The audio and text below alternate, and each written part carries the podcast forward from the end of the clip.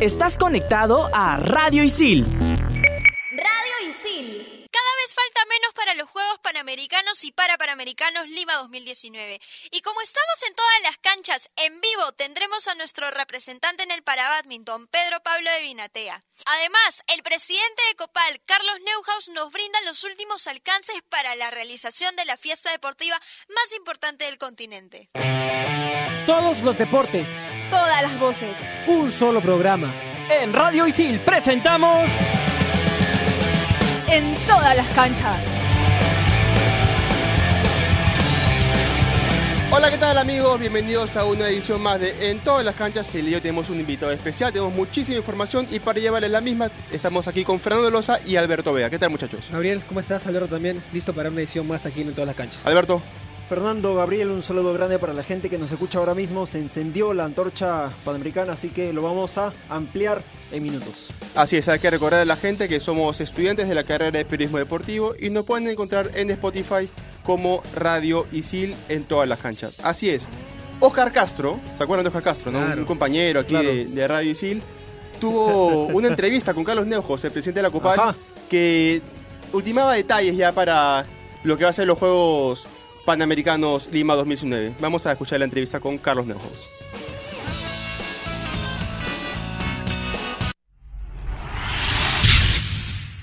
Señor Neuhaus, eh, buenas tardes.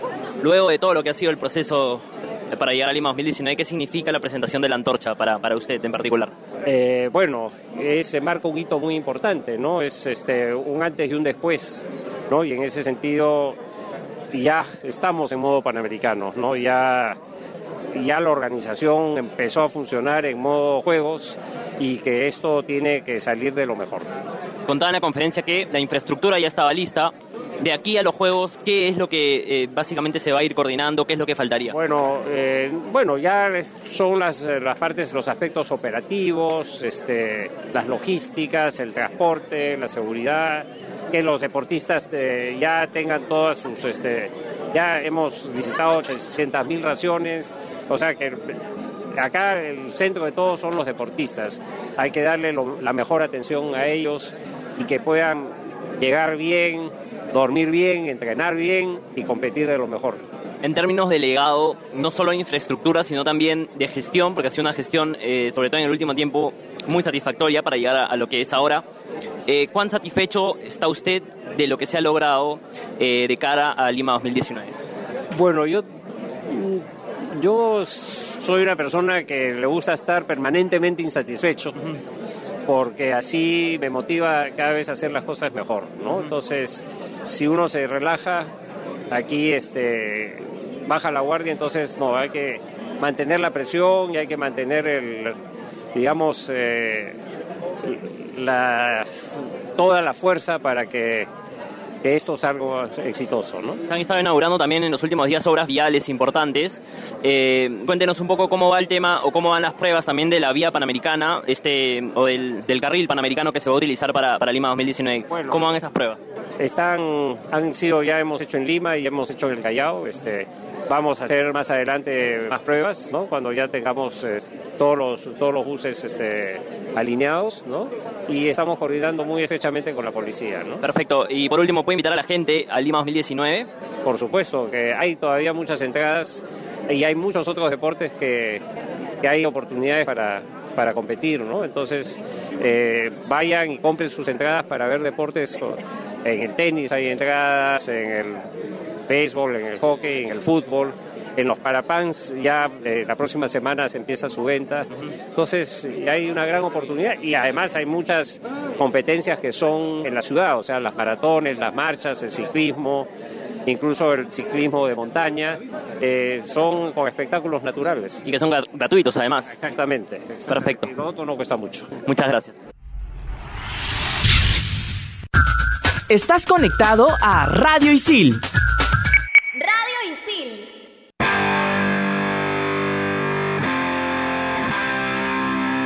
Esas eran las palabras de Carlos Nejos, el presidente de la Copal, Alberto. Sí, bueno, y el presidente Neuhaus decía un poco sobre las obras viales, y es cierto, hay que mencionar que, por ejemplo, en Lima Sur hay graves problemas sobre las, las rutas que llevan finalmente de la Villa Panamericana a distintas sedes. Por ejemplo, en Villa María, en Villa El Salvador, la ruta en realidad no está terminada. No va a estar terminada para el inicio de los Panamericanos. Es más, la van a terminar de construir recién para diciembre. Entonces, esto es necesario mencionarlo porque como se va a desarrollar un carril especialmente para las delegaciones, entonces, si en una avenida no hay pista, tú vas a estar en la tierra. Tienes que programar un desvío finalmente para que ese carril pueda ir las delegaciones y no puedas afectar finalmente a los deportistas. Porque las vías rápidas no están habilitadas ahora mismo. Por ejemplo, la Avenida del Sol la están construyendo. Por ejemplo, Pista Nueva siguen construyendo. Por ejemplo, la avenida eh, que lleva finalmente hacia la sede de Villa María en el complejo Andrés Sabelino Cáceres. Las dos rutas principales, Andrés Sabelino Cáceres, esa es una avenida y Pachacútec es otra avenida, no está construida. Hasta el momento todavía no la terminan, ¿no? Y estamos Así a es. tres semanas. Es preocupante justamente por eso, porque estamos a menos de 25 días del inicio de los juegos y que aún esas obras no estén construidas, no estén terminadas. Es bastante preocupante, Fernando. Sí, es bastante preocupante como dicen, pero por otro lado tenemos, como mencionaba Ojar en la entrevista con Neujas, la alegría de que ya por fin eh, se, pudo presentar la, antorcha panamericana, ¿no? que, que ya se encendió, se encendió el, el 2 de julio y les cuento más o menos la ruta. De ahí va directamente, llega al Perú, al- al- a, la ciudad de Cusco y ah, em, el recorrido de la antorcha panamericana dentro del Perú se inicia con... em, cuando encienden en, en- en Machu Picchu el día 4 de julio. A partir de ahí corre eh, un, un- un recorrido bastante amplio que va a visitar a bastantes ciudades como, o, o bastantes como el lago Titicaca en Puno, las ruinas en Chanchán, en La Libertad. Y al final el recorrido termina con eh, el- la encendida de, de la antorcha en el Estadio en Nacional el día de inauguración de, de los Panamericanos. El 26 de julio lo van a encender. El 26 de julio Sí. de los Panamericanos, correcto. Así es, y justamente para conocer un poquito más de la antorcha, no solo la antorcha panamericana, sino la antorcha para panamericana, vamos con el Saviaje.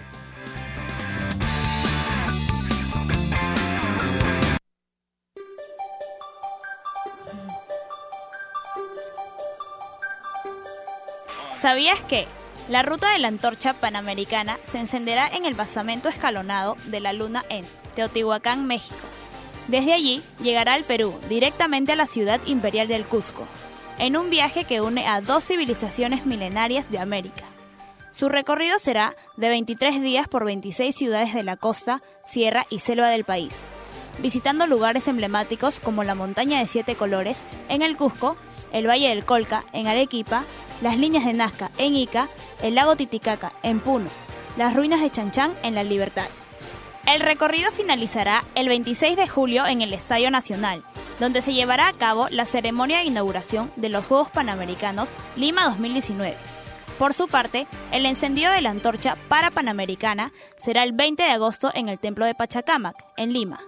El recorrido se desarrollará a través de 12 huacas emblemáticas, para llegar el 23 de agosto al Estadio Nacional, durante la ceremonia de inauguración de los Juegos para Panamericanos.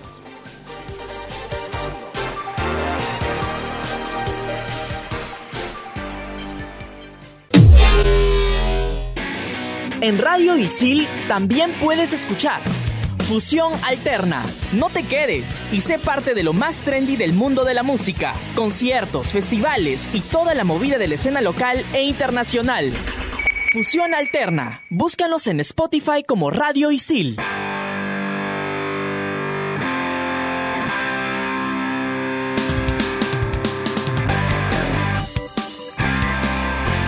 Estamos de vuelta aquí en, todas las canchas y tenemos un gran invitado. ¿ah? Él es atleta para badminton. Dentro de sus logros, el pasado año está el oro en singles en el Panamericano de Lima 2018. Eh, el dobles, el plata de dobles también en, en Lima 2018. Medalla de bronce en singles en el Abierto de Brasil. Y el medalla de bronce en dobles masculino en el Abierto de Brasil 2018. Pedro Pablo Vinatea, ¿qué tal? ¿Cómo estás? ¿Qué tal? Hola a todos, muchas gracias por la invitación, muchas gracias por la presentación también.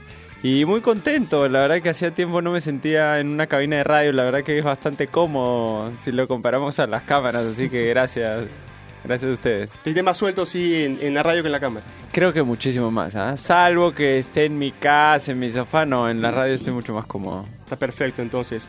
Eh, ya para entrar de lleno a, a la entrevista, queríamos saber cómo te encuentras en tu condición física y mental de cara a Lima 2019. Eh, bueno, la verdad que Lima 2019 es algo bastante grande que está eh, con nosotros, con los deportistas, de una manera muy, muy importante. Yo creo que cada, cada uno lo está tomando. to- para todos es importante, pero cada uno a su manera. Yo en lo personal eh, siento que es algo muy grande, que es el campeonato más importante para mí y seguramente mm, eh, todos estarían en consenso de mi carrera. Es un campeonato en el que busco ganar y para esto, eh, pero para esto sé que no me tengo que eh, dejar lle- ganar por el ansia, ¿ya? Esa es una parte muy importante que es la parte psicológica. Entonces me lo estoy tomando dentro de todo con calma, no, no me estoy, estoy evitando el estrés, soy consciente que no, no es solo una, una mejora física o una lucha física por estar mejor, sino yo creo que en estos casos es incluso hasta más mental. Entonces, con respecto a la parte psicológica, eh, esa es mi respuesta. Estoy con psicólogo, estoy eh, tomándomelo muy en serio, tengo claro cómo me lo tengo que tomar. Y por la parte física, los entrenamientos, eh, estoy teniendo más horas de entrenamientos de lo que nunca en mi vida he tenido. Eh, me, me cuesta porque es toda una logística. Entrenar tres veces al día, tener cinco comidas al día, ducharme dos o tres veces al día entre mi casa en la videna, entre mi casa en la videna.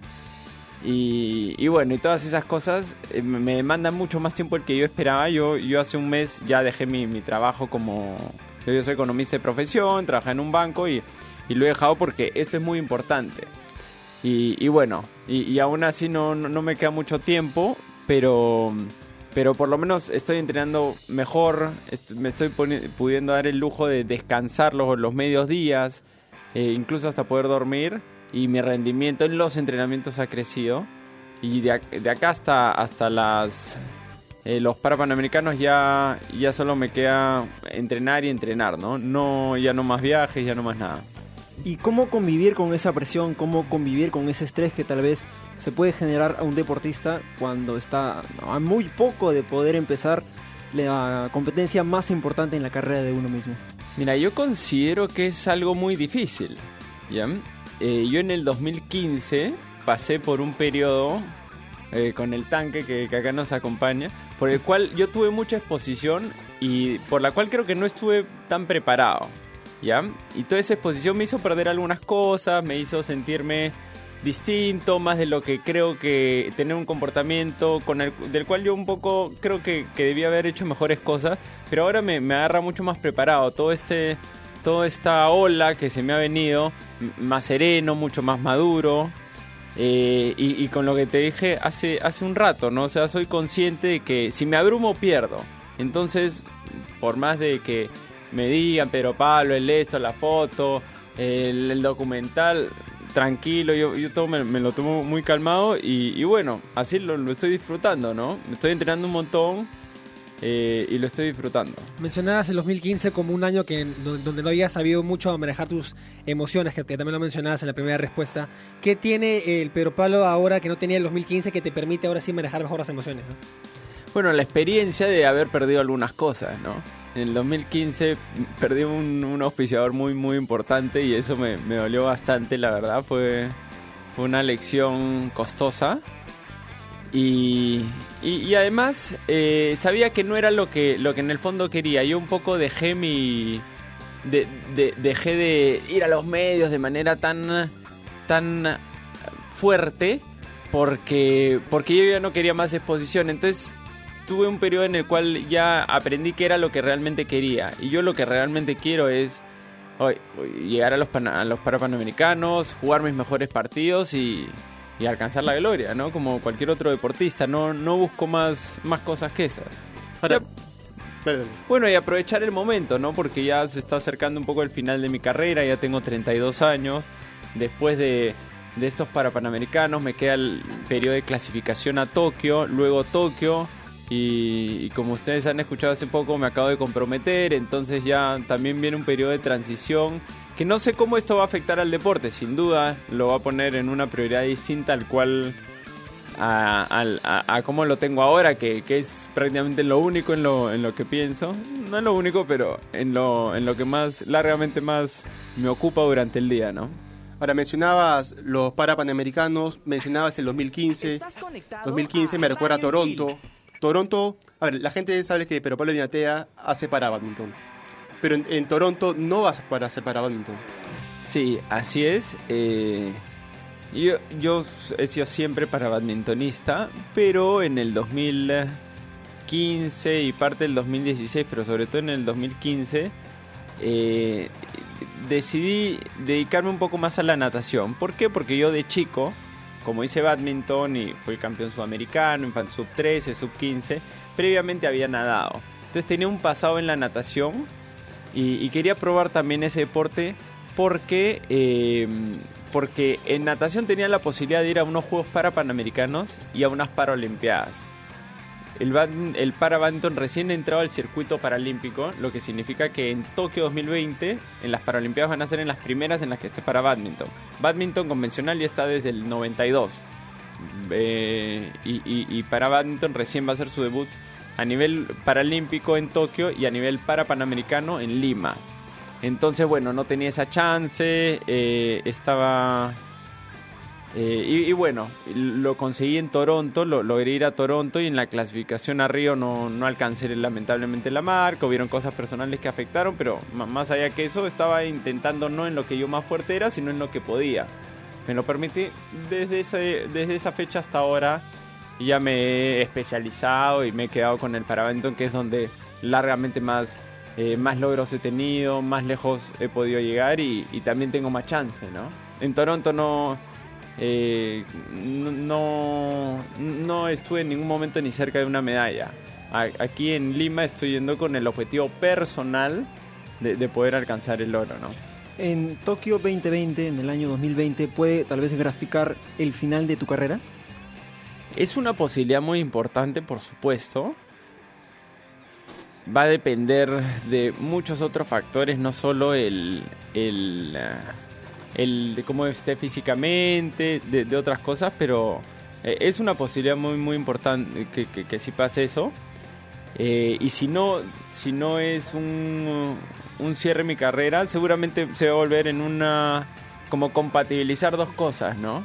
O sea, no, no, para mí es incompatible mantener cinco años más el ritmo de vida que, que estoy llevando. Es, es imposible. Estoy, como les acabo de decir, tres Muy veces al día, o cinco con esto, el otro, sin el apoyo de mi familia y, y, y, y- y donde vivo, pues me, me sería imposible.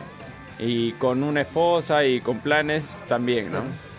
Y entonces, ¿qué tendría que no pasar para que no te retires? O sea, para poder continuar. Muy difícil, es cierto, como lo mencionas, pero ¿qué tendría que no suceder para que no precisamente ocurra lo que describes? La verdad que no tengo una respuesta para eso. Yo creo que va a depender mucho de la coyuntura. Pero, pero en verdad no estoy pensando en eso. O sea, no, no pienso en retirarme, al contrario, pienso en alcanzar lo mejor de mi carrera en, en el, en los próximos tres meses y en el próximo año.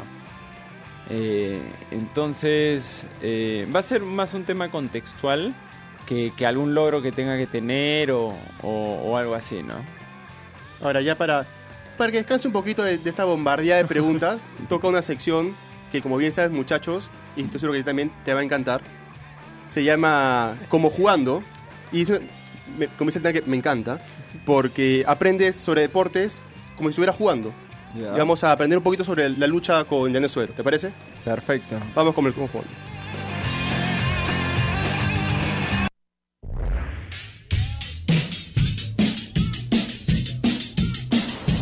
Hola, soy Anet Sobero, luchadora olímpica, y en esta oportunidad les voy a hablar un poquito sobre lucha. Eh, la lucha es un deporte más antiguo de, lo- de la humanidad, eh, lucha olímpica. Tiene tres modalidades, lucha greco-romana, que son solo amarres de la cintura hacia arriba, y la lucha libre, que es la intervención de todo el cuerpo, eh, cual la practican solo los hombres y las mujeres, y la greco-romana solo los hombres. Eh, el objetivo de, este, de estos tres tipos de lucha es poner al rival de espaldas mediante técnicas y proyecciones. Y también se puede ganar haciendo la mayor cantidad de puntos técnicos. Hay técnicas de un punto, dos puntos, cuatro puntos y hasta cinco puntos, que es la máxima puntuación. Se puede ganar por superioridad técnica, por diferencia de puntos y por puesta de espaldas, que es el objetivo principal de la lucha. Bueno, eso es lo que les puedo decir de la lucha eh, y hoy aprendimos un poquito más de eso. Estás conectado a Radio Isil. Radio Isil.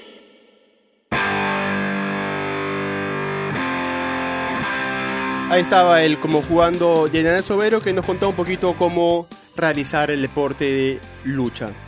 Eh, pero Pablo, estaba leyendo un poco sobre ti, investigando y, y vi que antes de que entres al Parabadminton estabas pensando en el arbitraje. Sí. De hecho, no fue más que antes del parabadminton, fue después del badminton convencional. Yo cuando me retiro a los 14 años, eh, bueno, para quienes no conocen la historia, yo tuve un cáncer, eso hizo que dejara todo y al final me tuvieron que ah, operar la pierna, perdí la pierna y, luego sí con, con el tratamiento y finalmente me sané. Pero, eh, claro, todo esto pasó a los 14, 15, 16 años y cuando regreso a Lima, eh, está- eh, estaba ya un poco lejos de mis amigos, me ofrecieron, oye, ¿por qué no arbitrar? ¿Por qué no mantenerte dentro de este mundo del badminton a través de- del arbitraje?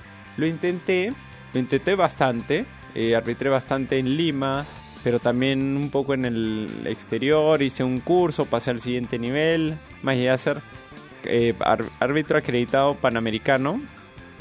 Y, y bueno, pero siendo honesto, no, no tenía muy buenas aptitudes. O sea, para ser árbitro se necesita estar muy concentrado, ver, ser tajante. Yo la verdad no, no sentía ni pasión ni, y me costaba mucho. Y además era bastante joven, era el más joven de, de todos. Entonces, sin, sin querer, fue algo que intenté que no resultó como, o sea, de la mejor manera. Sin embargo, fue una bonita experiencia. Y em, eh, es más, gracias al arbitraje que conozco a, a un parabadmintonista que tiempo después es el que me, me jala para regresar al, al badminton ya como para badminton, ¿no?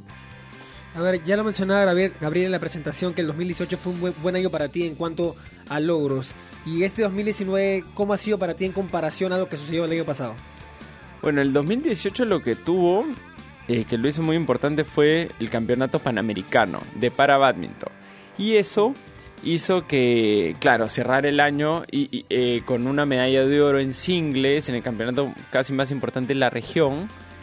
Y inmediatamente después vino el sudamericano. Entonces fueron dos medallas importantísimas, una de oro y una de plata. Y en el sudamericano, que la verdad fue, fue mucho más sencillo, y, también, y fueron dos de oro. Y eh, más bien, eh, pero eso es cada dos años. Este año tengo, tengo Lima 2019, va a haber más competencia que en la del año pasado. Eh, pero este año la dinámica es completamente distinta. Tengo varios campeonatos internacionales dentro del periodo de clasificación, o sea, del Road to Tokyo se llama. Entonces estamos, están yendo todos los fuertes. O sea, yo ahorita más o menos estoy top 10 del mundo, de, un ranking de como ciento y pico, ciento pocos, como 100. Y, a cada campeonato que voy eh, van 30, pero de los cuales la mitad son top 20. Y, de los top 10 van 9. Entonces, llegar a cuartos de final es un súper resultado que me, que me permite eh, mantener vivas mi- mis posibilidades de clasificar a Tokio.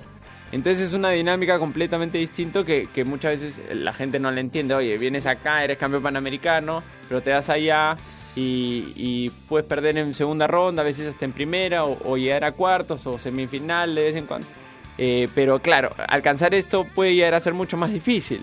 Entonces, eh, es una dinámica en la que he tenido la oportunidad de viajar bastante, conocer países que no conocía, he en Uganda, en Dubai, eh, en Irlanda, bueno, Canadá sí conocía, pero esos tres países no, y, luchando pues para llegar a un cuarto de final. Ya me he enfrentado dos veces con el número uno del mundo, con el que ha campeonado en tres de estos cuatro campeonatos y ya le he hecho un set, me jugó muy buenos partidos, entonces siento que un progreso importantísimo con el año pasado. Pero seguramente que al final del año, cuando se vean los, los logros, eh, va, va a ser el Panamericano del 2018 y los Juegos para Panamericanos del 2019 lo que va a llamar más la atención por los resultados, ¿no?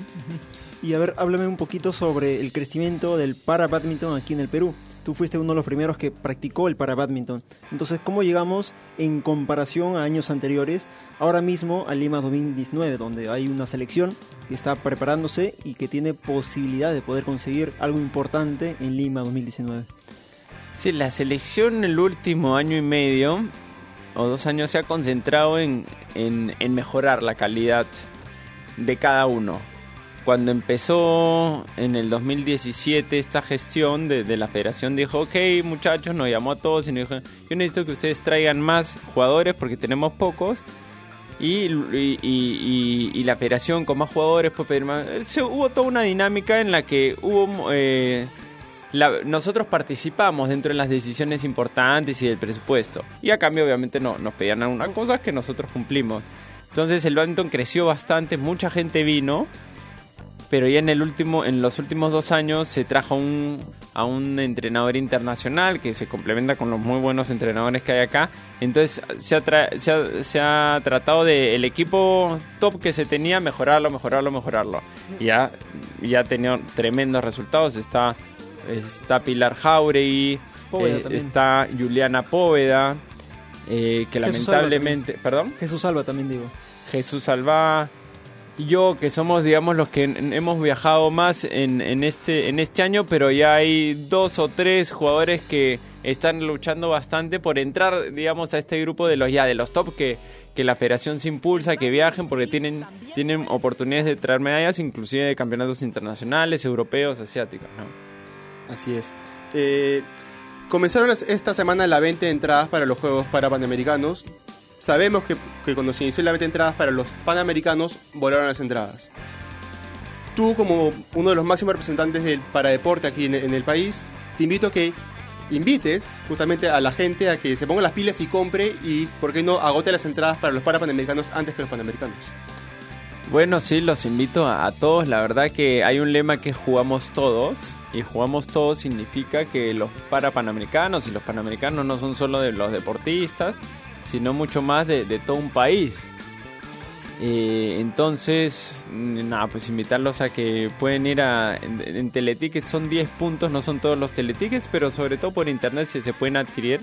El día de hoy empezaron el primero de julio, yo desde las 8 y 40 estuve en, en uno de los puntos porque he comprado entradas para mi familia, para la familia de mi novia, para algunos cuantos que me pidieron y, y la verdad que están bastante cómodas, ¿no? Eh, yo voy a. He comprado para todas la- las fechas de, de para badminton, también para la inauguración, ya que yo voy a desfilar, entonces mm, sí, Claro. sí quiero que, que algunas personas me, vayan a ver, que yo considero, digamos, especiales para, para mí. Y, y bueno, eh, invitarlos a que también eh, agoten las entradas, ¿no? Muy sería muy bonito para los, los y en general para todos eh, poder eh, competir con, con las tribunas llenas, ¿no? Eso Te- ayuda bastante. ¿Te ves en la final de para badminton aquí en la ciudad con toda la gente, con toda la hinchada a tu favor? Así es como yo me visualizo, sí, totalmente.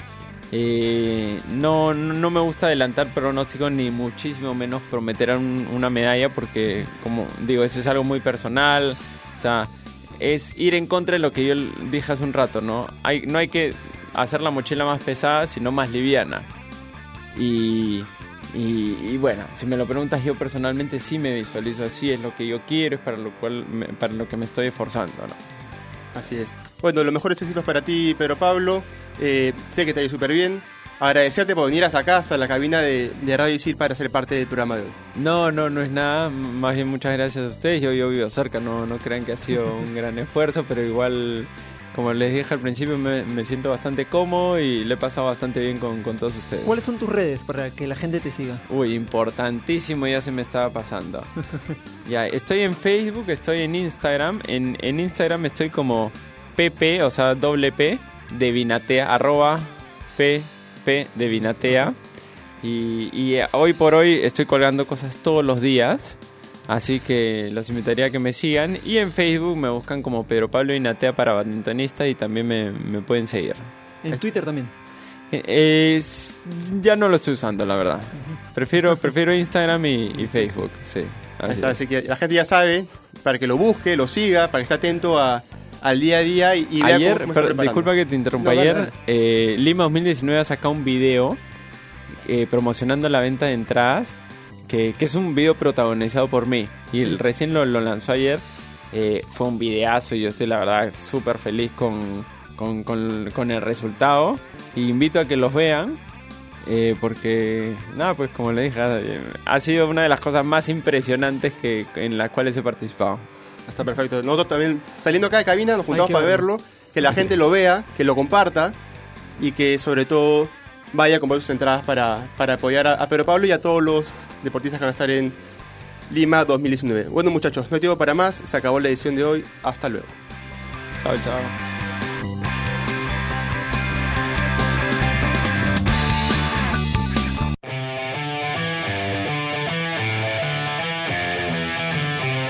Radio Isil presentó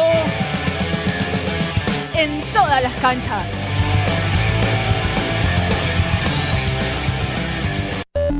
Estás conectado a Radio Isil